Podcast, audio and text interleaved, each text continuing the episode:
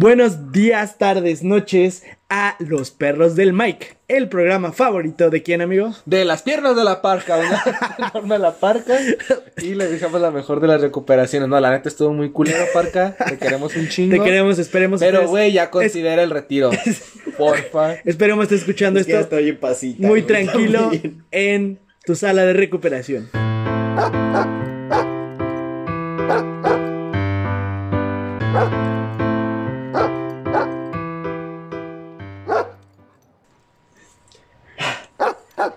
Bienvenidos al episodio número 3 de Los Perros del Mike, cuyo nombre es Ídolos y Golpes en el Corazón. El día de hoy estoy yo, el anfitrión habitual, Dante Armeaga, arroba nimiedades. Y aquí anda el güey al que ya no van a invitar a un evento de AAA, Edson Robles. Ni a la casa de la parca. Ya no voy a entrevistar a la parca, güey. Sí, y hoy tenemos dos invitados especiales porque justamente fieles a, a- a nuestro a nuestra línea argumentativa principal de este, de este gran programa, gran show que la parca disfruta. eh, queremos hablar, somos noobs, salvo un poco Edson, pero la, la mayoría somos como eh, eh, fans ocasionales de lucha libre o incluso hasta ni eso. Y tenemos a dos invitados especiales que son parte de Novo Media, del Novo Crew, para promocionar un poco los podcasts que van a sacar. Esturión Fresco y el otro que aún no tiene nombre, luego les contamos. Pero está con nosotros Fernando Ponce, arroba tu guion bajo, mejor conocido como Fresh. ¿Cómo estás, amigo? Oli, todo muy bien. Muchas gracias. El próximo host de Esturión Fresco, un programa de rap que latinoamericano, ¿cierto? Eh, sí, bueno, quiero centrar el programa como en rap de habla. Y del otro lado, un gran ídolo, el fundador original de Nuevo Medio, antes conocido como Chairo y Medio, Eric Morales, a.k.a. El Guitarro Morales, a.k.a. Eric In Morales, si no recuerdo, arroba Eric In Morales, corrígeme si no. Conocido también como Luxben. ¿Cómo estás, amigo? Tantos nombres y tan inútiles todos. Pero algún día serás famoso. Algún día será. Esperemos gracias a este programa. Entonces, e- ellos dos y un poco yo también eh, somos personas que nos divierte la lucha, nos divierte el wrestling, pero tampoco sabemos tanto como Edson o como personas que saben como mucho más de esto. Entonces, cuéntanos un poco de qué va a tratar el programa de hoy. A ver, el programa de hoy quiero que sea más, más ligero. Sí, porque el Este, pasado fue mucho, tienen que aprender, va a venir el examen. Ah, sí, sí lo escuché, güey. Estuvo muy bueno. Estuvo- ¿eh? Estuvo cabrón, estuvo Increíble. La semana pasada, güey. Seguro bueno, semanas en un mes o cuando salga el otro y luego salga este. Este, pero queremos hacer como un programa mucho más amigable, inclusive que para la audiencia sirva para recordar si alguna vez estuvieron viendo lucha, ya sea de cualquiera, AAA, Consejo, WWE, la lucha de tu gimnasio de la prepa, mira. En, en que la caiga, kermeses. En la kermese. En la kermese. Este, vamos Después a de casarte. De, de los luchadores con los que hemos crecido, con los que este, andamos viendo, alguno que hayamos visto por ahí que suena que puede estar chido en un futuro, más o menos vamos a andar hablando de esos temas. Invitamos aquí a Fernando y a Eric porque sirve muchísimo para ver qué es lo que en general la gente recuerda de sus años jóvenes. O, o sí, o experiencias en general O sobre la lucha. Entonces, vamos primero con estos grandes invitados. Quien quiera hablar primero es bienvenido. Pero vamos a hablar ahora de por quienes estamos aquí. O sea, ¿qué luchadores ustedes recuerdan que, que dijeron como, güey, alguna vez vi la lucha en vivo o vi la lucha en la tele? Y este güey dije, qué chingón está. No, a lo mejor ya no lo siguen o como sea, pero en su momento dijeron como, ese güey. La parca, güey. o sea, güey. Güey, es que la parca, no sé, es como Chabelo, ¿no? La. Y si la parca es Chabelo, teoría conspirativa. Lo escucharon si aquí parca es primero. Chabelo. Ah, premis- yo, los- yo digo que hay que hacer un Deadpool. A ver, primero, si la parca o Chabelo. Güey, yo creo que, o sea, yo creo que la parca no porque Chabelo sea inmortal, Sí, porque sino porque a Chabelo no le dan sillazos diario a los, a los 90 Buen años. punto, güey, buen punto. Verga, que, bueno, oh, ok, sí, la, sí es la parca. Pero sí, no, en real, sí, la parca. A mí sí me gustaba de morro porque, pues, es que. ¿Qué te latía la parca? Pues, güey, el hecho de que fuera como la representación de la muerte Ajá. estaba bien perro, ¿sabes? Los huesos. Y aparte cagado, ¿no? Porque era como la representación de la muerte, pero a diferencia de Undertaker era como bailaba, güey, cotorraba con la La señora. musiquita así como con la que entraba. Sí, es- estaba, sí. estaba chido. Tu amigo Eric, ¿qué, qué, qué recuerdos tienes de años jóvenes, de luchadores? Yo, yo nunca vi como yo en mi televisión la lucha, pero Ajá. me acuerdo que la primera vez que la vi en casa de uno de mi mejor amigo de la infancia, Ajá. mi mamá, la parca, Me mamaba Randy Orton, güey. No entiendo por Ah, qué. O sea, como era completamente lo contrario a lo que yo supone que era de morro, güey. Ajá. Pero me mamaba. ¿Cómo eras de morro? Pues era un morro ñoño, güey, bien portado. O sea, Randy Orton sería el güey que te hubiera pegado. Si te- Ah, sí, definitivamente Y hubiera así lo bulleado en la escuela. O, Eso es síndrome de Estocolmo, amigo. O sea, Tienes que tratarte, güey. Ajá. Creo que ya no quiero hablar al respecto. Eh, Bienvenidos a Psicología del Mike. Sí, y pues él, ¿Pero qué te sea, gustaba de Randy no Orton? sé, güey. Supongo que era todo lo que no podía ser. ¿Algún recuerdo que tengas particularmente de él, como al- alguno? ¿O nada, nomás te gustaba un chingo? Sí, solo me gustaba. O sea, también me acuerdo que como a los, a mi, a mi amigo y a sus primos más grandes y como toda esa madre, les mamaba John Cena, güey. Y tú dijiste... O sea, que yo decía como, nah, güey, o sea, como el vato que se chinga al, al que todo el mundo mama, ese me gusta, güey. O sea, Ah, como que ibas, el que, querías el ser que frente, güey, a- al güey de ahí que nació un poco la inspiración para crear Chairo y Medio, Nuevo Media, ¿no? Ir en contra de la corriente. Como que todos hacen programas buenos, vamos a hacer programas Como de que la todos verga. suben contenido regularmente. Y de calidad, Hay que vamos a hacer lo contrario. Uno bien culero y agaño. Ok. Eh, a ver, Edson, De amigo. la parca tú- no vas a hablar. Hola, Güey, no podemos tener tantos invitados, esto es un desvergue. Eh, Edson, amigo, a ti, tú que eres un gran conocedor, ¿qué, ¿por quién iniciaste? ¿Por quién estás aquí haciendo un pinche podcast hablando de luchas? Güey, yo creo que. Probablemente por Jeff Hardy, güey. El Porque- drogadicto asqueroso. Ajá, güey, porque cuando empecé, porque la verdad en mis años jóvenes era como, güey, pues ubicaba a la a los luchadores de la AAA y de consejo porque tenía los álbumes de estampas de ellos. Y porque güey. salía en la tele en Galavisión, salía. Ajá. Pero nunca como que me comprometí a verlo. Pero cuando empezó la moda de ver WWE, andaba en la primaria, me tocó topar SmackDown en Azteca 7 cuando lo pasaban.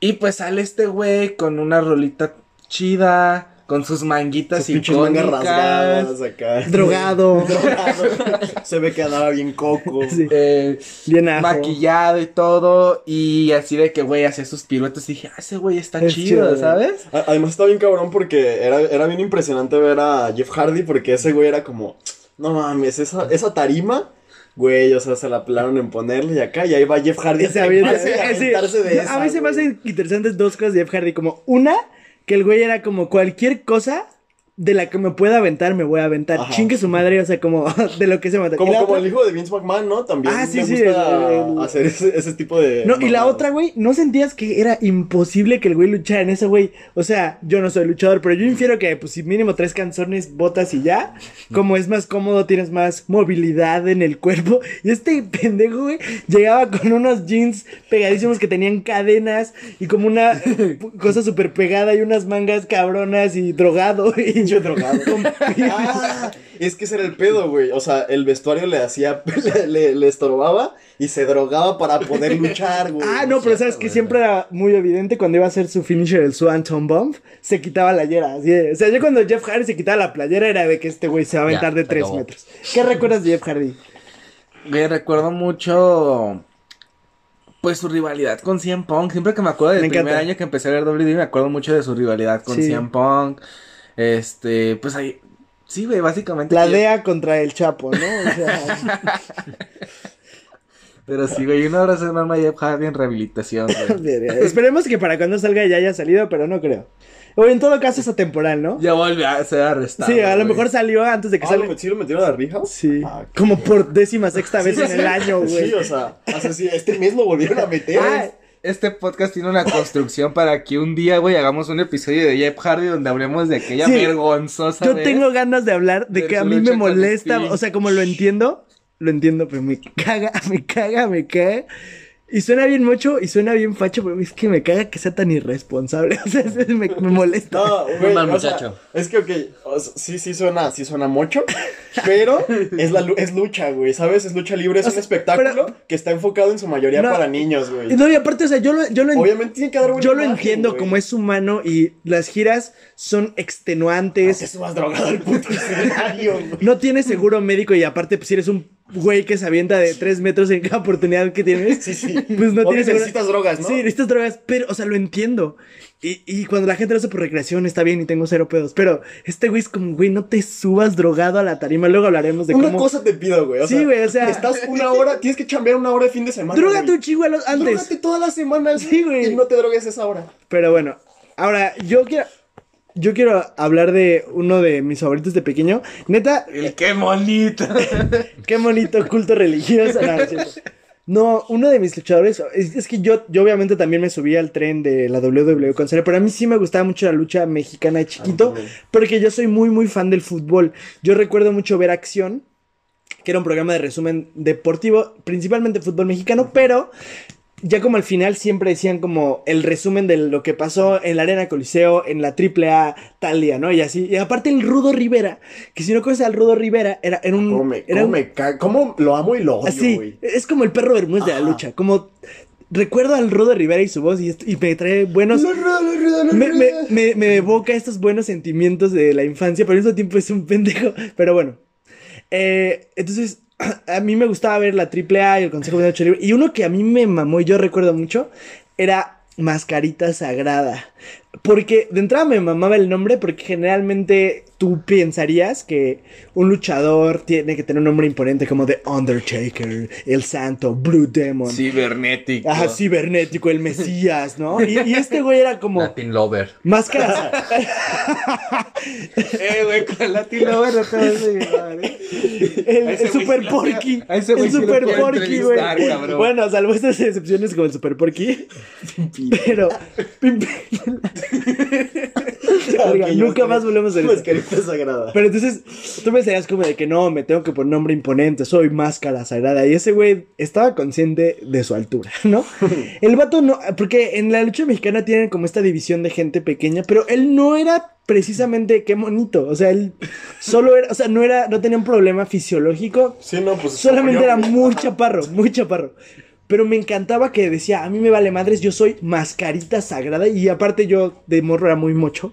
Me encantaba lo sacro, ¿no? Ese como, no era mascarita, era mascarita sagrada, güey. Y aparte el güey, y a mí particularmente lo que más me mamo en la lucha son los acrobáticos. Y este güey era un ídolo del acrobático. O sea, lo ponían contra el Super Porky y ese güey se le colgaba como collar, cabrón, y volaba tres veces sobre el cuello de Super Porky y me encantaba. Para mí era espectáculo de show.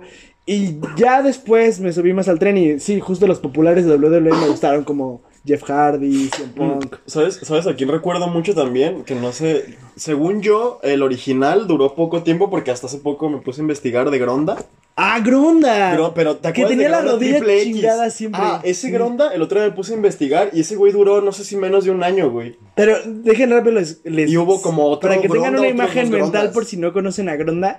Ese güey sí me daba un poco de A, miedo. a mí me gustaba. Sí, sí, o sea, me llamaba la atención, pero sí me, o sea, no me querría encontrar a Gronda en la calle. Güey, el güey era, e- era un güey mamado, pero estaba como todo pintado. Tenía como, Sí, sí, sí, tenía como pintado los Como pectorales. pintado los pect- y todo de ¿Ubican, rojo. ubican el video de éxtasis de Cártel de Santa? Sí. Es el diablo. se parece al diablo, exacto. diablo de- y entonces ese el güey se vestía como diablo, ajá, y, Gronda triple.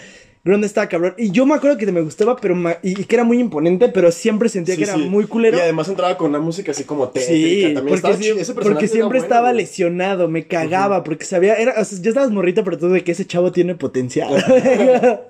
Ese va a llegar grande. ya eh, tenía una pelea chingona y alguien le metió un putazo en la rodilla y el güey fuera seis meses, sí.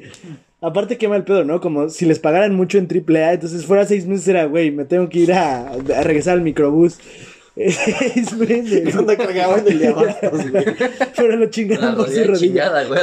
Ah, estaba cabrón, pues con razón su rodilla nunca Sí. se recuperaba. Güey, Eh, pero estamos de acuerdo que a excepción de, del moderno de Eric, cuando empiezas a verle de chiquito, pues estás del lado de los chicos buenos, ¿no? O sea, dices, ah, ese Ah, güey sí, es sí, chingón. claro. Sí, justamente fue mi pedo, güey. O sea, como, no sé por qué. Pinche pero edgy. me, me acabo de acordar, me acabo de acordar de mi, de mi favorito como de, de AAA. Y era Abismo Negro, güey. Ah, Ah, bueno, eh, O sea, Hasta salió la familia peluche, güey. Abismo Negro. No Abismo recuerdo si es de Tuxtla favorito. Gutiérrez o de si es de Tuxtla Sí, creo Gutiérrez. que sí. ¿Y saben por qué es este fun fact? No porque sea un fanático de luchas, porque una ¿o de vez Tuxtla Gutiérrez? hice un pinche poema que hablaba del abismo y quise hacerme el Ah, cagado y sí, dije, pues por ti lo sé, de hecho. Sí, güey. ajá, sé, sí y sé puse, que o sea, es por ti, güey. yo hacía cosas de, escribí cosas del abismo, de que el abismo es muy triste, del abismo nadie sale, el abismo Poeta negro maldito. nació en Tuxtla Gutiérrez, Poeta. poeta impropio Dante Armeaga, Dante es Artermiaga. eres arte, pero nadie te lo ha Sí, dicho, tú crees Abismo que eres, Negro- eres caos, pero eres arte. Abismo Negro estaba muy cabrón. Estaba. Sí, sí, eh, también. Pero aparte siento, y, y a lo mejor es porque a veces idealizamos las cosas de antes, pero yo recuerdo como esa generación en la que estaba Abismo Negro, estaba Gronda, estaba Pero Mascarita a- a Mini Abismo Negro y Sagrada. A mini mascarita sagrada no los mató una. No una sé, güey. servidora. No a la verga. Güey, no podemos hacer esto. O sea, queremos hablar de nuestros luchadores favoritos y sales con un asesinato que involucra a sexoservidoras, güey. Y que posiblemente sea falso, güey. o aunque no, que sí pasó. hay niños en este podcast. ok, perdón. Eh, no Eh, sé. Continuemos. Vamos a. Pero esta generación como del Shocker, del Mesías, de Sí, sí. que en paz descanse, pinche Rey Misterio, el... el, el- nombre. del perro El aguayo. hijo del perro aguayo que creó Pero los el, perros el del Mesías mal. no era el Mesías antes de. El Mesías también estaba bien loco porque me acuerdo que se... Tenía otro personaje antes, ¿no? Y cuando le quitaron la máscara se hizo el Mesías. Sí, no recuerdo, no soy tan fan. recuerdo bien. Eh, Tengo un podcast de lucha. Pero sí, o sea, yo me acuerdo que veías y como para mí aunque no supiera de lucha, si yo veía en la tele de que, o sea, si de repente, porque yo veía mucho la tele, pero de repente en casa de mis abuelitos, ya lo dije en el primer episodio, como no había cable, pero le estaba cambiando y no había caricaturas, decía, güey, el abismo negro se está rompiendo el hocico con el mejor de la historia, Octagón. Octagón. Güey. Octagón es un No mames, Aparte- Octagón también tuvo sus películas, güey. Sí, no, y aparte lo chingón de Octagón, también si no recuerdan, Octagón era bien chido porque iba todo de negro, tenía como una cinta roja, Roja y un- y una máscara del yin yang, Ajá. y aparte era como ninja, y aparte por su físico no parecería que fuera un flyer, un volador, No, no, y estaba pero cabrón, se veía dos, tres gordillos, güey, tenía como mi físico, un poco más chaparro. Pero el güey volaba. y a mí también eso me encantaba. Y aparte hacía, le hacía la mamada como de ninja. Y estaba bien chido en Octagón. O sea, como toda esa generación. Güey, se imagina tener un cartel en el que estaba Octagón. Estaba. La parca. la parca, güey. O sea, estaba todos esos güeyes. Es- Era, era muy cabrón, ¿no? Ciberneta. Sí. Sí, eh, Sí. ¿verdad? Y ya como, sí, ¿verdad? Jerry, eh, ok, no voy a hablar de esta referencia. Corríjame un poco si me equivoco. Todos, o sea, como obviamente porque somos de México y a lo mejor empezamos a ver esto y no teníamos cable tanto o no lo transmitían tanto. Pero ya una vez que pasó como, o sea, todos nos medio nos identificamos con los mexicanos, pero yo cuando llegó el hype gringo, como que ya vi que Eric es Randy Orton y Jeff Hardy, como a ti del, del hype gringo y cuando llegó la WWE, ¿quién dijiste como este güey? Pues. Verga, es que. No puedo recordar, o sea, como uno que me mame. Kelly Kelly, güey, de seguro. Ok. El Big Show por Big Ben. No, Kelly, pues me Kelly. gustaba Rey Misterio, güey. Sí, pero siento Es que... eso fue después, ¿no? No, no, no, no, no, sí, no, Rey Rey Misterio sí. peleaba desde. que Sí, yo ese güey peleaba de... Pero yo, yo, yo los primeros recuerdos que tengo de WWE era ver eh, la rivalidad Triple H Randy Orton. Sí. Cuando Randy Orton llega con el marro a su Randy Orton güey, era ¿sabes? una bestia. Sí, sí. Era el, el Y- asesino de y- leyendas. Y, yo no odiaba a Randy Orton. Ajá, Bravo, exacto. bravo. y, me mamaba, o sea, me- sí, lo hacía, le hacía honor a su chamba, era de que Triple H estuve bien cabrón, no, a la chingada, voy a pegarle a él, voy a besar a su esposa, voy a ir a su casa Con un mazo, güey. con un mazo, güey. Sí. Sí, sí. A mí de WWE, O yo ese o 100 Punk, perdón. Sí, 100 Punk, Triple güey, H, yo 100 mamo Punk mucho, pero creo que a mucho. 100 Punk al contrario, en su momento yo decía como, ah, este güey qué, y ahora Porque digo, era su chamba. ajá, ahora digo como, güey, un dios, pero yo creo que del, así de primer mano, o sea, además de Rey Mysterio, pero creo que porque Rey Mysterio muchos era como Sí, sí, el paso mexicano. natural, Sí. Ajá. pero yo, yo recuerdo que no sé por qué, y ahorita me caga, pero Triple H me mamaba por DX. The Generation X era este Ya, ya. pedo que empezó mucho antes de, desde, desde WCW, ¿no? 97. Pero ya como para cuando yo lo empecé a ver solo eran él y Shawn Michaels y me mamaba que hacían como el... Ah, güey, hasta me aprendí en la guitarra el, el intro de DX, güey. que- Vaya. Sí. Eh, Yo, ¿ya? yo también tenía un pedo porque la WWE, pues como no tenía cable, güey, no la veía tanto, o sea, la veía como cuando iba a casa de compas. Y cuando la Igual. empecé a ver, recuerdo que me, veía, me gustaba mucho Undertaker. Sí, ta- Y porque... a la fecha, Sí. mamo más. Porque era impresionante, ¿no? El, el Sí, Undertaker. es que, pues, Aparte del escenario. o sea, lo ajá, era un en- espectáculo. Sí. En sí mismo, o sea, el, el hecho de que se pararon Undertaker en el escenario era un espectáculo, güey. Sí. Como ya rindió este. Edson, otro que recuerdes. Ah, es que probablemente sería ya de cuando, y lo hablamos también en el primer episodio, cuando dejé de verlas un rato y regresé. ¿Por quién ¿Cómo, cómo regresaste? qué periodo fue? Este, como 2000, o sea, la dejé de ver como en 2011 y regresé en 2013. ¿19? Entonces, Para hacer un Para podcast. hacer un podcast. Para monetizar. o sea, estaba como bien enterado de que fue como el, el apogeo de CM Punk durante ese periodo. Pero la neta, yo creo que el que. Porque siempre he sido. Entre esta división de Raw y SmackDown, los dos programas de WWE, siempre he sido muy de SmackDown. A ver, a ver, rápido, ahorita te dejo. A ver, rápido, rápido. Raw o SmackDown, Fernando. Raw. Bro. Güey, eres un pendejo. Pero síguele. Ajá. Este, la verdad es que cuando vi a este pendejo güero, pero talentosísimo güey llamado Dolph Ziggler, güey. Ah, me gusta. dije, I am perfection. güey, Sí. regreso, güey, a este pedo. Y la neta, pues los años han tratado bien y mal a Dolph Ziggler. Ok. Pero sí, güey, este... Sigue pareciendo un güey que es de Jersey Shore. Sí, claro, güey. Sí, sí, pero... sigue pareciendo como el amigo de Mike de Pero es el güey de Jersey Shore que tiene prestigio. Sí, sí, ¿no? Entonces, eso ah, también, pues, digo, de cuando recién la empecé a ver, aparte de Jeff Hardy, yo disfrutaba muchísimo a Kofi Kingston. A mí me cagaba. Bueno, me daba X. Yo decía. Chingo, como, Kofi Kingston y MVP. uh, MVP. eh, lo dijimos en el primer episodio. Era un güey que. Obviamente lo escuché, amigo. ah, ¿Cómo se llamaba? Lo recuerdan igual. Montel Bontavious Porter. O sea, hizo como este juego de que según él se llamaba Montel Bontavious Porter y que por eso era MVP, pero obviamente ustedes saben que MVP en, en los gringos es como el most valuable player, el jugador más valioso. Entonces le hacía la mamada como de que entraba como jugando básquet y en el primer episodio le dije a Edson como, güey, ese güey es como si Drake, el rapero, fuera luchador, era MVP. Y De hecho apenas vi una entrevista que sacaron ya se ve bien ruco, ya se ve como el papá de Drake ahora. Sí. Pero bueno, eso es- Drake fuera luchador, le harían los movimientos, güey. Uh, eso, un adelanto de lo que van a poder escuchar en el historión fresco del siguiente podcast de nuevo hablando de rap hispano. Y hablando mal de Drake. Porque Drake cantó con Bad Bunny y habla español. Eh, y se le entendió más que Bad Bunny. Pero bueno, esos son como nuestros inicios, ¿no? Como las veces de que de morrito la aprendías y hacías. Y de todos, eh, digo, nosotros porque tenemos este pinche podcast, un poco más, pero a lo mejor ustedes, alguno por el que digan como, güey, a lo mejor no lo veo tanto, pero si me sale en la tele... me- o sea, por este güey sigo viendo, o sea, viviría esa lucha, como quién, por los que aún Uh, estamos. ¿no? Ricochet. Sí, ok. Sí, se llama Ricochet. Prince Cuéntanos un poco de Ricochet. La neta, yo lo conocí hace poco. Lo empecé a ver lucha underground, creo que por recomendación de Dante. Gran, gran, gran Y promoción. La neta, si no lo han visto, a quien los esté escuchando, se los recomiendo. Está muy chido. Es como una combinación extraña entre lucha gringa y mexicana. Está Sí, chido. Está en y Netflix. sale a Mantititita, ya no está en Ya no Netflix. está Ah, ¿ya no está en Netflix? Ok, ya no está en Netflix, perdón. Pero sale a Mantititita en Lucha Underground. Y ahí, este, Ricochet tenía un personaje que se llama Prince Puma, que de hecho, en las primeras temporadas y casi toda lucha underground, bueno, hasta donde yo lo llegué a ver, era el protagonista.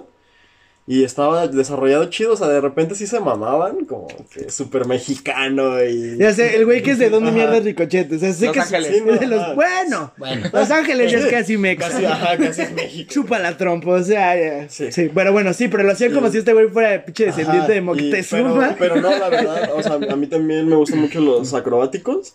Sí. Y, y Prince Puma es súper acrobático. Y aparte tiene bueno, físico. Ricochet. Ajá. Y creo que ahorita está en WWE. Sí. Como estuvo en NXT. ¿sí? Estuvo en NXT. Estuvo haciendo ahorita- apariciones, ¿no? Pero tiene está en- contrato con WWE. Sí, pero ahorita ya está en Raw como material fijo. Está, Sí, tiene muchísimo. está en el medio Pues oficial voy a cartel. empezar a ver Raw. Está en el medio cartel. Le va bien. Le decimos brincochet de cariño. Los palos, Pues compas. sí, claro. Yo le digo descendiente de Moctezuma. Ah, sí, pero sí, Ricochet. Él, tú, Eric, alguno que digas, como, ponle que no lo ves tanto, pero uno que digas, güey, si este güey sale en la tele lo veo. Por él no me voy del todo de esta wrestling. Brock Lesnar, güey, porque como odia a los gringos, va a mamarle a un gringo, güey, luchando. No sé de qué hablas, pero sí, güey. O sea, no, la- no, pero creo que actualmente me iría todo lo contrario a lo que me gustaba de morro. O sea, como algo más acrobático, como algo más ágil, güey. O sea, pero la neta no sé. O sea, Por no ejemplo, un- nombre, un güey, Rey ¿sabes? O Misterio. sea, sí, sí, sí, definitivamente. Pero también no sé nada de, ah, de la actualidad de, esa, de esas. O sea, como de No importa, yo tampoco. No te, no te preocupes, la mitad de la gente no lo sabe. Entonces- Invéntate un nombre. Y probablemente Y seguramente existe, ¿no? También me gustaría como ver, o sea, tengo entendido que hay como una nueva, ¿no? O sea, como una nueva empresa o algo por el estilo. Ay, sí. hablamos diario de que... La gran- un abrazo. Digo, lo escuché de su beso, podcast cuando escuché su podcast con es que ya tenemos mucho jale. Un beso enorme a... All Elite Wrestling All se Elite llama, Wrestling. y que es la, la compañía que le va a hacer frente a WWE. El grandísimo Cody Rhodes. Y que como ya explicamos en el episodio pasado, ya no nos va a patrocinar eh, WWE por hablar del innombrable, pero All Elite Wrestling podemos hablar horas y horas de Jericho y Cody Rhodes, pero sí podemos introducirte O a... sea, como justamente creo que más por curiosidad que por, de- o sea, que por decir, ah, este lo, lo vería en todos lados, ¿no? O sea, por curiosidad vería como algo así. Ok, tú Edson, uno que por el que no te vas, por el que sigues aquí Por en el un que podcast. decidí hacer esta mamada, básicamente. Yo sé quién es. Yo creo que de mis, güey. Sí, claro que sí. güey. Nunca entendí porque yo creo que mi sesgo es porque yo sí veía un chingo el- el- la WWE antes, pero cuando yo la empecé a ver era cuando ese güey iba llegando y se me hacía súper pendejo. Y ahora sé, y ahora un poco por Edson, entiendo que el güey es una verga, pero güey, yo cuando, cuando Edson me dijo así de que yo no, ya no la veía y regresé un poco y le dije como, ay, de mis, ¿qué pedo? Es un cabrón y yo, no mames, era un estúpido. Pero ¿por qué de mis, amigo? Es que, güey, ah, creo que de mis ha tenido un crecimiento que consistente que se demuestra con acciones y con palabras. La neta sí, cuando inició su... Como sus primeros reinados, cuando fue equipo con John Morrison, que también... Ah, un John Ah, Morrison. Un Hay John- un rumor enorme de que John Morrison va a regresar a WWE, que es una muy buena noticia. Sí. Sí. Este, pero tuvo ese reinado como de entrenamiento para ver qué... En ECW estaba. ¿no? Sí. Sí. Después de eso, ah, tuvo un reinado por ahí con el campeonato de los Estados Unidos. Fue subiendo de a poco. Sí creo que le echaron la chamba muy rápido de ser campeón mundial y sobre todo poniéndolo contra Cena. Puta. Este, al final el güey, pues, llevaba cuatro años y pues seguía aprendiendo a partir eh, de ello. Aprendió de la experiencia, no ha tenido lamentablemente otro reinado mundial desde aquel 2011. Pero ya es como el dios del título intercontinental, ¿no? Sí, güey, el título intercontinental es suyo, o sea, es lo que Jericho representaba en el intercontinental a principios de siglo, lo hace ahorita The Miz. Y al final, lo que más me gusta de The Miz es que es para mí es el verdadero paquete completo. Ok. No será el mejor, pero es un, es un técnico, se cuida bien a él y cuida Y no se droga co- como Jeff Hardy. y cuida a su compañero. Ok. O sea, es muy responsable en su chamba. No te da malas luchas, él mismo te puede dar malas luchas porque siempre sabe compaginarse con su oponente. Ay, güey. Y sobre todo, el güey es el cabrón con el mejor micrófono actualmente en la empresa. Ok, sí, sí, est- estoy de acuerdo. A mí me da mucha curiosidad porque justo lo que les decía, o sea, yo cuando dejé de ver un poco WWE y yo lo recuerdo que era este imbécil que se salía como con un gorrito y decía como, I'm awesome. ¿Sí era él? Sí, Sí, sí, lo o sea, sigue como- diciendo. Sí, sí, pero a mí se me hacía como, güey, vas llegando, estás súper pelas. Cringe. Ajá, porque aparte no se me hacía nada. Digo, de nuevo esto lo estoy hablando desde lo que yo eh, pensaba antes. Porque en ese entonces a mí se me hacía como, güey, está delgado, pero tampoco era muy acrobático. Pero tampoco era un güey así como imponente. O sea, yo decía como, este güey, yo le gano. Sí. Pero aparte llegaba con su gorrito todo idiota y me caía muy mal. Y ahora, como por lo que me cuenta Edson y por cosas que he visto, sí, o sea, sí creo que Demis ha tenido un crecimiento como bastante, bastante interesante y cabrón, ¿no? Sí, y sobre todo te digo porque antes era como el güey que te molestaba porque se veía meco. Ajá. Y los últimos tres años, porque ahorita mismo viró a una nueva faceta de ser buen niño. Que, pues, que pues lo trae un poco en el limbo, pero los últimos tres años el güey era el rudo ok. estelar, o sea, Miss movía sus rivalidades, él las movía, o sea, la chamba era totalmente Y, de él. y también algo importante de lo que decía Edson del micrófono es que, como ustedes saben, para crear una historia chingona, no solo es que peleen bien, sino, sino tienes que, tienes que hablar bien y vender bien tu personaje. Y creo que es algo que con el tiempo redimes. Yo me acuerdo que chiquito me valía madres, o sea, como no me importaba tanto si hablaban tan bien, así como me gustaba ver la lucha, pero ahora para mí es como muy, ya entendiendo cómo es más este negocio y que tienes que hacer historias y eso, ya sí me importa mucho como qué también hablan, cómo venden su personaje, cómo venden su feudo, cómo venden su historia. Y creo que Demis tiene un gran micrófono y eso es súper importante, cosa que de chiquito como que te valía, pero ahora es para mí es... O sea, a lo mejor no te hace llegar, ¿no? O sea, porque te hacen llegar por sí sola cuando eres morro porque es su público principal, pero sí te hace quedarte. O sea, como esa complejidad que después cuando ya es ok, igual y no es tan como pensaba de morro, pero tengo esta otra cosa, ¿no? O sea, como tengo esto más. Sí. Eh, pero bueno, ahora vamos a hablar. ¿Tú no has dicho nada? Ah, sí, cierto. Vamos a hablar de lo que seguía mío. Yo por el que no me voy, bueno, un poco, creo que es más por el que regresé y, y me sigo quedando. La parca. Es la parca. no, yo, yo creo que por el que no me voy y es que ca- en cada pinche episodio, y que yo sé que solo llegamos tres, pero lo digo y lo voy a seguir haciendo hasta el 100, si es que llegamos, eh, sí, en punk. Güey, en punk, como lo dije en su momento a mí, no me latía, se me hacía como este güey, como, ah, X, ¿no? O sea, no me, no como diría Belina Lesper, no me hacía sentir nada.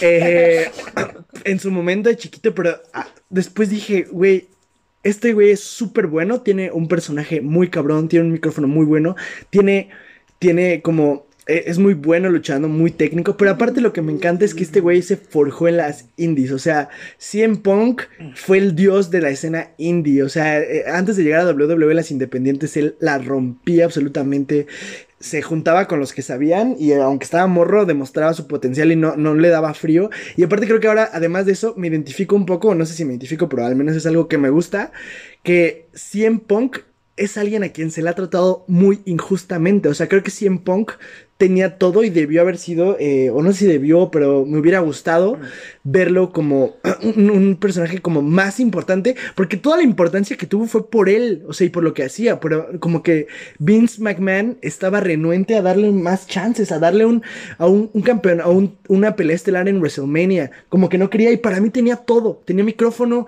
tenía, tenía personajes, se acoplaba las pendejadas que le pidieran, o sea, en algún momento él estaba vendiendo como face, más cosas, o sea, más en mercancía que John Cena y aún así les valía madres y le dijeron, pues ahora te vamos a hacer heel y él como no me quiero hacer heel, yo eh, creo que con este personaje todavía tengo potencial, nos vale madre y aún así se adaptó, hizo un gran heel y CM Punk es una, o sea, un güey por el que me quedo, o sea, ese güey genio absoluto, Para que lo despidieran el día de su boda. se mamaron, se les pidió un día de su boda y se, y pero aparte, se güey, un ídolo, un ídolo absoluto. Ah, pero no FC. Hizo, bueno, bueno, pues, eh, ya, ya que se tuvo que pelar de, de veras, no. Duró como 30 segundos. Pero lo bueno que esto no es eh, los perros de Caín Velázquez. Esto- Ahora sí. Ah, bueno, sí, porque esto no, bueno, esto no es los perros de Anderson Silva. Esto no es de UFC, a la chingada, váyanse a, a escuchar uno de UFC, pero. Y también porque no se drogaba como Jeff Hardy. Siento que. Eran rivales, ¿no? Siento que sin. ¿Eh? Eran rivales, ¿no? Sí, sí. Sí, sí, sí. Siento que la gente va a pensar que de esto soy así como el, el mayor promotor del prohibicionismo en las drogas. Pero pues X, ¿no? Sí, ¿no? No, no, no. El droguense. Nixon de los podcasts. Dróguense, amigos. Eh, pero ahora vamos a hablar de. Esto a lo mejor va a ser más difícil para ustedes, pero Adiós, igual. monetización.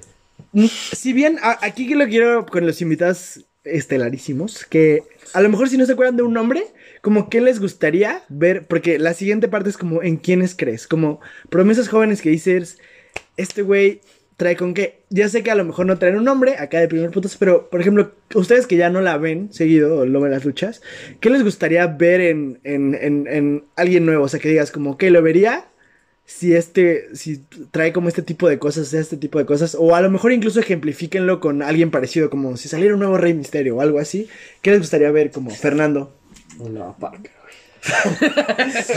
Porque la de ahorita. Una más joven. La parca de 20 años. Ahorita yo creo que ya no va a jalar. No, este, pues no sé, o sea, no, no es precisamente joven, pero pues Ricochet, o sea. ok, sí, estoy de acuerdo. Como no es un chavito, Ajá, pero, sí es alguien que tiene creo que potencial. tiene potencial, no sé. O sea, la neta yo no lo he visto. Edson, que aquí Pues es que. Ricochet ya fue campeón de los Estados Unidos. Bueno, pero ese es chavo, ¿no? No tiene un título, Pero, cabrón. pero, o sea, Mira, se, se- le puede desarrollar tiene más, potencial, ¿no? o Se tiene confianza. tiene potencial. Se ha leído en la rumorología de este pedo que tienen confianza en él. Sí. Sobre todo Paul Heyman, que Paul Heyman es el encargado creativo de El papá del. Undertaker. Exacto. No, ese es Paul Bearer. Ah, verga. Paul no sé Heyman es nada. el- Paul Heyman es el que está con Qué bueno que no tengo un podcast de A huevo. lucha. Pero que tienen confianza en él. 32 años es joven en WWE al final. Entonces, No mames, ve a la parca. no es cierto, te quiero mucho, parca. Y Undertaker. O sea, digo, si hay gente más joven. Ahora ahorita voy a hablar de eso porque son los güeyes que van. Pero, por ejemplo, hay un vato ahorita que tiene 23 años, sí, es un cabronazo. El campeón actual de NXT tiene 29, 30. Pero sí, yo creo que lo que me gustaría saber, enfocándolo a ustedes dos, es qué creen que se necesita para que estos programas, porque en retrospectiva sonarán bien 2 millones de espectadores por semana, pero hace 5 años tenían 4 Sí. millones y medio. No llenaban la arena, la- o sea, llenaban eh, donde se presentaban en México. Ajá, entonces, ¿qué creen? Ya sea responsabilidad de un luchador o de la misma empresa o de lo que cuentan que se necesita para tal vez volver a acercarse a esos números. O porque lo, ajá, para que ustedes lo volvieran a ver. Pues, no sé, es que yo creo que ahorita no, no, o sea, no, en sí no veo, no veo lucha prácticamente, Ajá. pero no hay ídolos como en su tiempo hubo, ¿no? Como lo que hablamos de los clásicos, Sí, sí. Octagón, Abismo Negro. Ok, o sea, O sea, sientes que hace falta como ¿por qué no hay ídolos? una O sea, nueva generación, ¿no? Ajá, o sea, pero ¿qué es lo como lo que hace falta para esa Ajá. nueva generación? Es como... No sé, o sea, yo estaba pensando como un poco en la anterior y todavía no la adapto. Pero. Sí, Me la cambió el Edson. Ah, el pinche eso me la cambió de la nada. No sé, o sea, a mí me. Se me hacía como muy interesante el pedo del trabajo como en equipo, por así decirlo. O sea, y, y de repente el formato es difícil porque premia muchísimo los, los perfiles como más egocéntricos, ¿no? Como más personales, como más individuales, ¿no? Porque necesitas a alguien que tener y que se enfrente contra otra persona. Ok. Y cuando metes equipos es medio raro. Pero, por ejemplo, tú mencionabas el de, de Triple H. A DX. No, y- ajá, que hay DX. un poco ahora, ¿no? Como de, de Shield y. Pero de Shield, la ya, no, familia de- de Wyatt. Shield ya no existe. Pero Bueno. qué tanto, o sea, como qué tanto llegan al punto de que, lo que era DX, ¿no? O Pero sea, creen que sea ma- más como culpa de que a lo mejor le está cagando la WWE o que también los tiempos cambian y a lo mejor ya es un contenido que no interesa tanto a, a los jugadores de no Fortnite. sé. es que cuando pienso en gente más joven que yo es como los de Fortnite. güey, o sea, Estaba en Fortnite. O sea, la Edson. generación Vegeta 777. O sea, Edson. o sea, por ejemplo, ¿por qué la dejaron de ver? O sea, como, ¿qué dijeron? Como un día dijeron como, ah, Pues yo nunca fui tan fan de la WWE.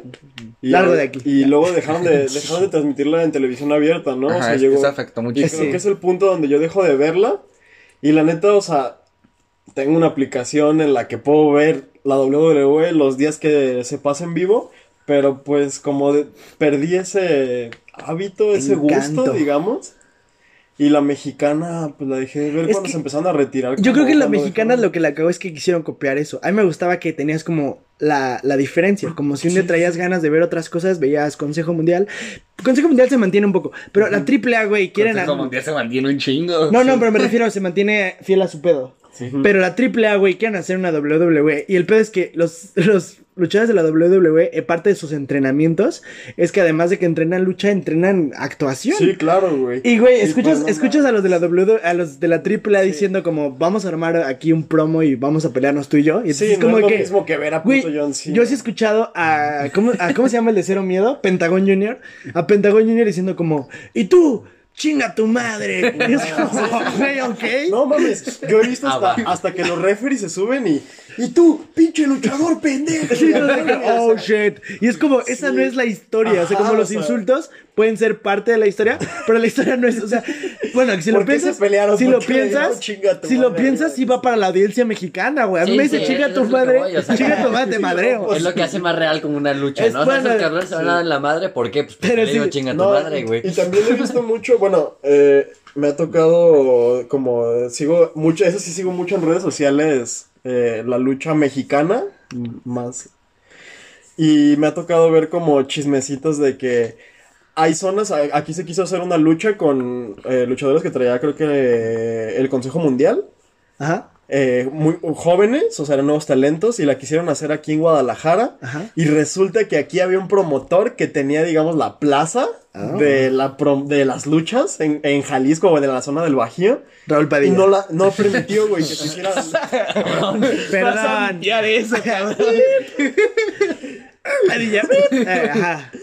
Y, y pues, o sea, no, de- no dijo que se hiciera la lucha. Y estos güeyes se estaban quejando así como de que no, pues hubo un promotor, y- ¿sabes? O sea, eso, eso también, no sé si pasa en Estados Unidos. También Digo, la WWE es una- Raúl Padilla también tiene cosas en Estados Unidos. No es cierto. es No te creas. la WWE. Igual ya la me di de WWE. baja. No, pero, pero pues yo creo que también la corrupción mexicana pues también llega A las luchas. A las Ay, luchas. Hoy en su programa Problemas Sociales con el los No, perros de la política. También el, el formato de Estados Unidos, o sea, de WWE, tiene más que ver con el reality show, ¿no? O sea, Sí. como con los tipos de programas de televisión que tenían. Y que son expertos en hacer ese show, ¿no? Ajá. Pues, de hecho, O sea, tienen como una tipo serie, ¿no? En- es de allá, ¿no? NXT empezó, en- NXT empezó como así. reality show.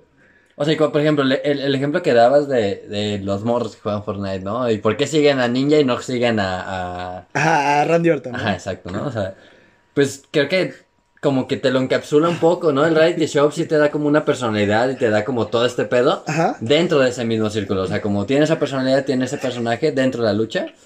Ninja se supone que no, o sea, que se supone que es como una persona más real, por así ¿Quién es decirlo. Ninja? ¿no? Puedes O sea, identificar. Es un eh, atleta. streamer de, Fortnite. Ah, ok, ok, Pero era así como el fue, llegaba a ser el jugador más cabrón de Fortnite, ¿no? Ajá, sí, y, y hacer millones y millones, ¿no? O sea, pero la gente siente que tiene una vida real. O el Rubius, güey, o sea, por decir una cosa, ¿no? Es que tengan que dar ejemplos que agarre el pedo. Vegeta. Ajá, o sea, Vegeta, Rubius, güey, cosas así. Ajá. Pues como que la gente siente que está siguiendo a una persona y como que aparte está sa- sabiendo de su vida, ¿no? Como entrando en su vida y como que lo siente más personal Sí, en este... como que lo que hace literal solo El una... Fede Lobo, güey. Dime que no te identificas con el Fede Lobo. Arriba el Wherever Tomorrow Crew.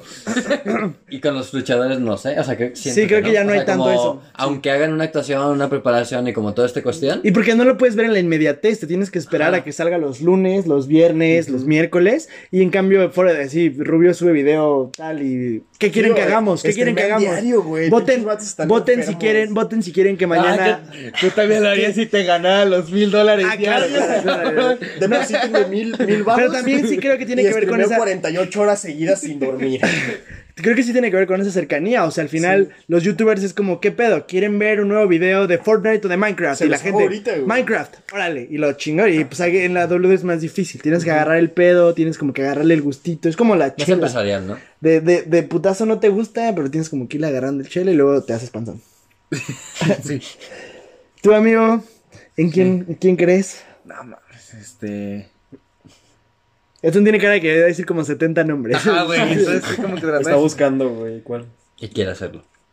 Ahí te va mi carta de no te preocupes, soy, soy feminista, güey. Creo. Estamos poniéndonos muy problemáticos Creo- en este pinche programa. Ya nunca más vamos a salir cuatro. O sea, creo ni que el, creo que futuro está en dos cosas. En las divisiones femeninas de las promociones y en y futuro en la lucha intergénero. Ok. Um, Explícanos qué es eso. a ver. Por ejemplo, el caso del más mediático, WWE, ha vendido durante los últimos cuatro años que los güeyes que están en una revolución femenina en el cual le van a dar más espacio Ajá. a las morras para tiempo en pantalla, luchas, este, planos estelares, tal. Sí, no, ha funcionado a medias, porque al final La banda sigue siendo misógina. este, la banda sigue siendo misógina. eh, cuando, cuando hablan los petrodólares, hablan los petrodólares. Ahorita que WWE tiene este acuerdo multimillonario con Arabia y las morras no pueden ir a luchar allá. ¿Y qué hacen ellos? Las recompensan, entre comillas. Co- el año pasado pasó, les dieron un evento exclusivo como de pura lucha de mujeres, que Ok. la neta fue mejor que el 95% de los eventos del resto del año, estuvo muy bueno. Y después se la venden mucho de que no tal. Ahorita mismo Becky Lynch es Ajá. probablemente una de las figuras más mediáticas dentro de la empresa. Ok. Pero al mismo tiempo, y justo acaba de pasar este, para este lunes de cuando estamos grabando, hubo un Raw que era un muy buen Raw. Hubo tres luchas muy buenas. Pero no hubo ni un solo minuto de presencia de morras. Ok. Entonces, el problema sigue siendo que estos güeyes tienen un montón de potencial a su alrededor, no importa que sean gente que esté en sus últimos cinco años como AJ Styles, and Randy Orton, John Cena, este, el Miss inclusive, o gente muy joven que me gusta mucho como Pete Dunne, Adam Cole, la gente de NXT que es la cuna donde Triple H está cultivando talento porque mira, Triple H no se va a rendir, güey. Él está haciendo méritos ahorita para que, que el siguiente año, cuando Vince se vaya a lo, a lo suyo con la XFL, que es su liga de base, de fútbol americano que va a hacer, y va a estar a lo suyo, y a Triple H, El, el nuevo Vince. va, va a amarrar, y Triple H está él sí está muy concentrado en que si fuera por él, las morras tendrían la mitad de tiempo y los vatos el resto de la mitad del tiempo. Ok. Ah. Triple H Woke Bay. Wow. Ajá. Pe- ajá, La neta es una manera empresarial porque sabe que Sí, tiene claro, que ajustarse claro. a los nuevos tiempos. Que está bien, ¿no? Digo, al final, Ajá. Aunque sea por razones de ajustarte los medios, es preferible a, Sí, a pues, cuando las morras. que te. Sí, aunque a cuando las morras estaban cinco minutos y les daban peleas bien pendejas. Pendeja. Las ponían a luchar en bikini, las ponían Ajá, a que, luchar que era, que era bla, como nefasto y asqueroso. Kelly Kelly. Era de degradante. Sí, que pinche que Jorge Pietrasanta. O sea, decía como Kelly Kelly de Pietra Pietra que, güey, gracias a Dios, ahora entendemos que es una pendejada, ¿no? O sea, como. eh, o sea, claro, cuando hablaba de un hombre, el güey era como. No, no, este ídolo genio. Y Kelly Kelly de Pietra Pietra. O sea, reducías muy cabrón a una. A un atleta, güey, que iba a hacer su chamba. Y este güey decía, como, ¿hablar de sus dotes de lucha? No. Está bien guapa. Y te digo, Triple H trae como esta visión de ver qué se hace y lo que me lleva a la segunda parte. Al final, le interesa mucho y ve potencial en las morras, pero al final es un businessman porque se va a quedar 20 años con la empresa, Ajá. si todo sale bien, y sabe a lo que se arriesga y es lo que me lleva a la lucha intergénero. Ok. Ah, este año ha sido muy curioso para la lucha intergénero. El caso más conocido sería el que trae Impact Wrestling, anteriormente TNA.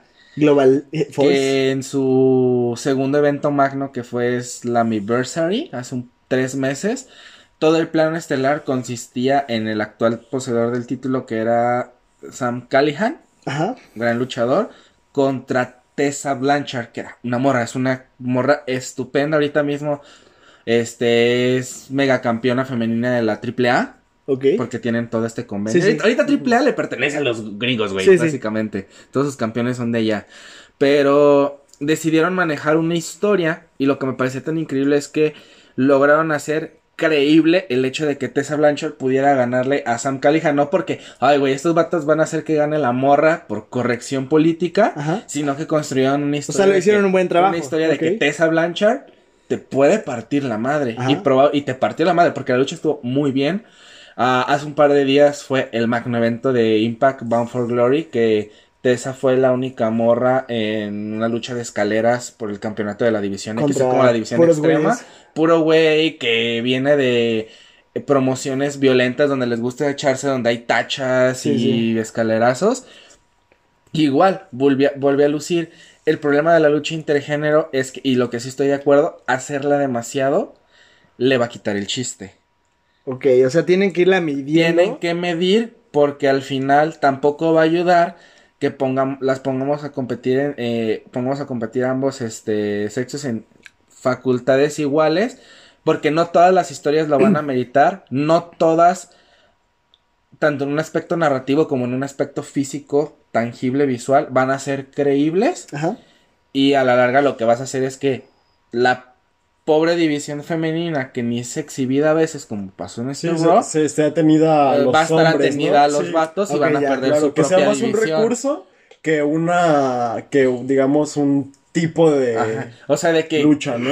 ajá, que si creas este una gran rivalidad, pues la puedes crear, pero sin no a tenerlos. Es al final WWE, como no sabe qué hacer porque sabe que en algún momento la podría cagar, ha dicho, mira, Triple H ha dicho públicamente, yo en ese fango no me meto. Yo creo que va a cambiar con el tiempo, sobre todo, digo, con gente con Becky Lynch.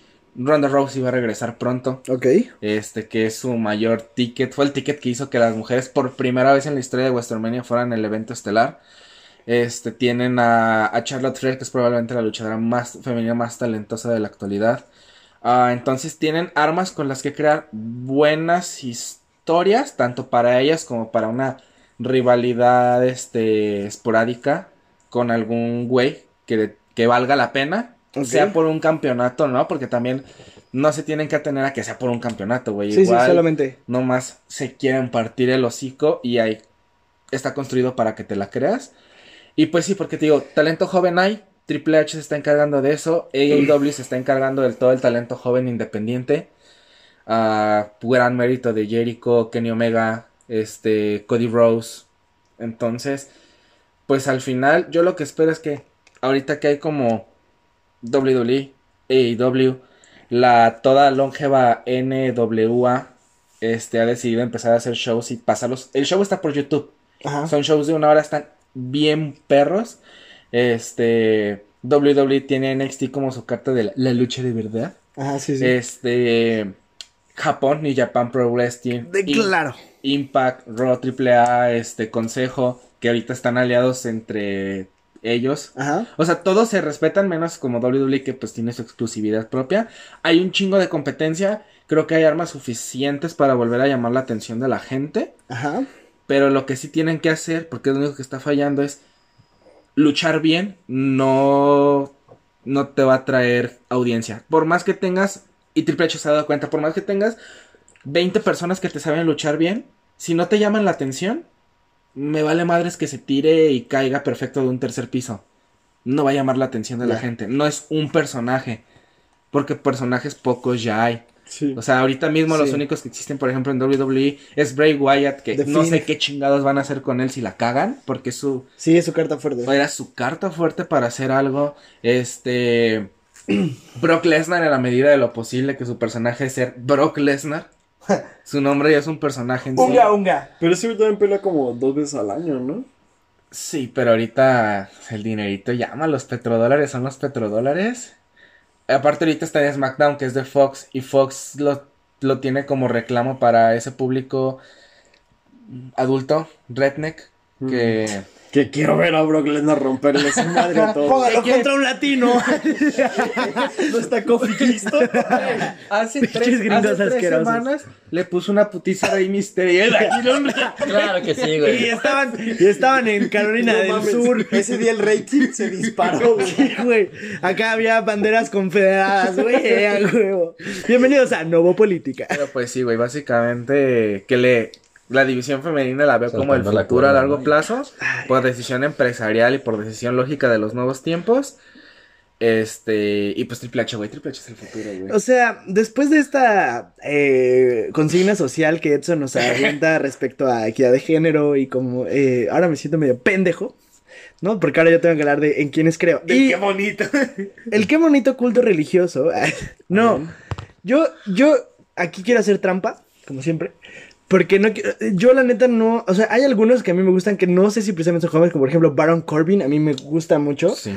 Pero más allá de que hablar como de algún luchador que diga como este güey tiene futuro porque ah, eso no sé, quiero hablar de algo que a mí me emociona mucho y en quienes creo y en quien yo creo es que ah, New Japan Pro Wrestling está sacando su plataforma de, de streaming. Generalmente lo que pasa ya es que, como ya todo lo quieren hacer como este modelo Netflix, en el que tú pagas una suscripción de 100 euros al mes, tienes acceso a contenido ilimitado. En la WWE no solo tienes acceso a videos, sino que puedes ver las luchas en vivo, ¿no? O sea, Raw a la hora que sea y lo puedes ver desde tu tablet, lo que sea. New Japan Pro Wrestling es la promoción más importante de Japón. Y a mí me sigue mamando la- las historias que tienen, cómo renacen personajes, cómo ellos crean sus personajes y cómo manejan las luchas.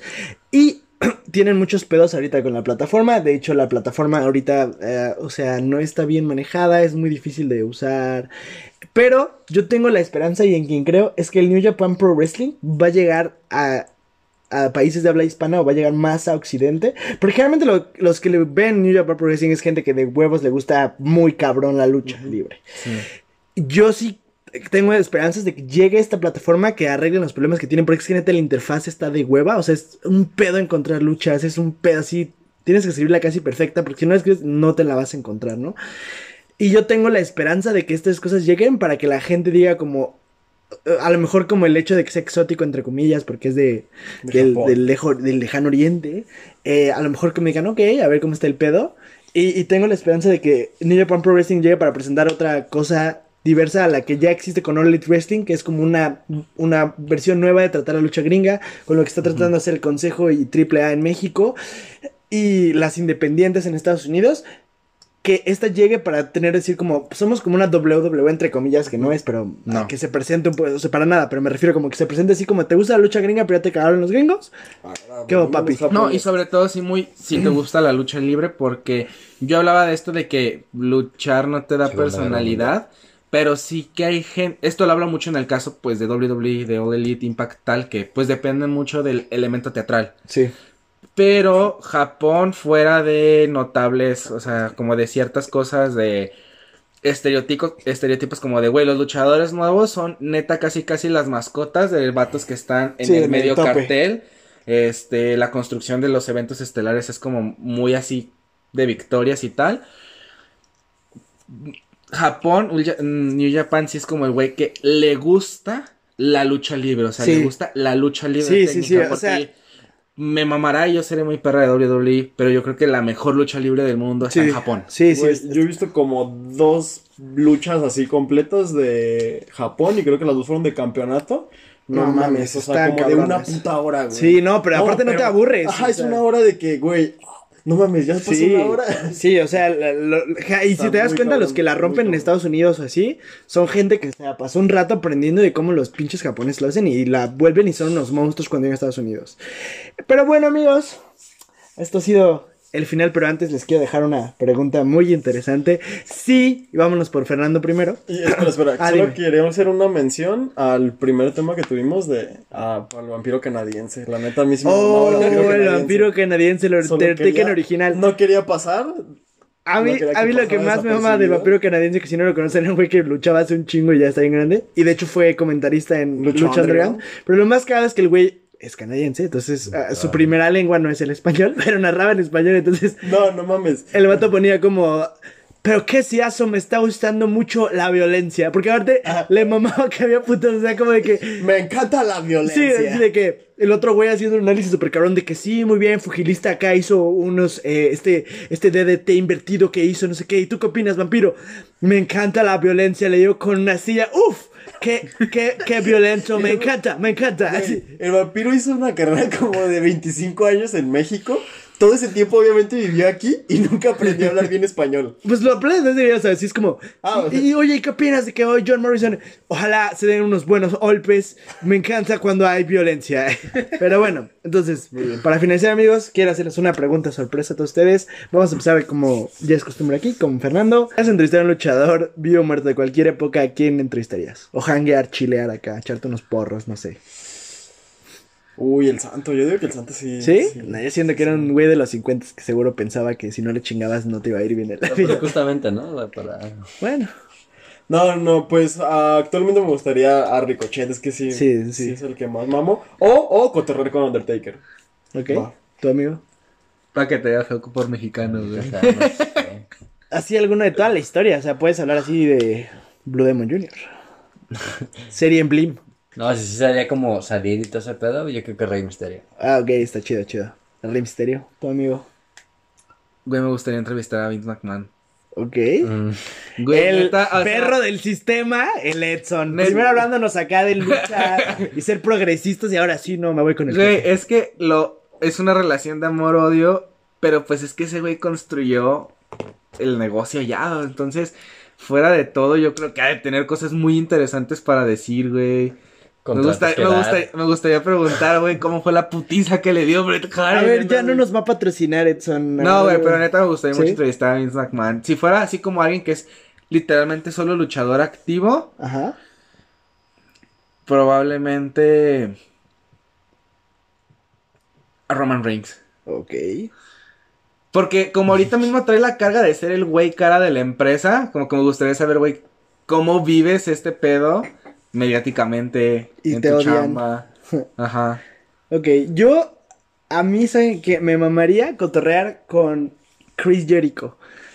Porque ese güey no solamente ya es una leyenda histórica en la lucha eh, eh, estadounidense, pero él entrenó mucho rato en México. En la mexicana, lo que Eh, él entrenó mucho rato en México. Entonces, me gustaría saber las anécdotas que tiene respecto a luchadores que topó, así como, no sé, si un día estuvo con, Con el abismo negro. Parca. Paz, sí. Sí.